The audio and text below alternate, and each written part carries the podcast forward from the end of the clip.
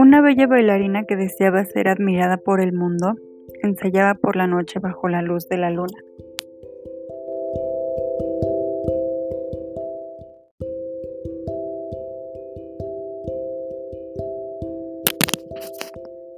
La luna, celosa de su gracia y belleza, y notando que la bailarina brillaba con luz propia, se ocultó durante días, consiguiendo que la luz de la bailarina se apagara.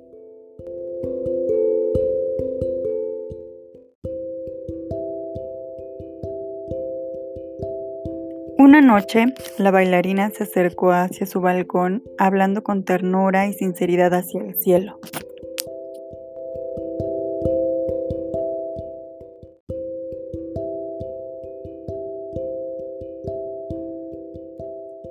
La luna, conmovida por las palabras de la bailarina, pensó, Grande es aquel que para brillar no necesita apagar la luz de otro.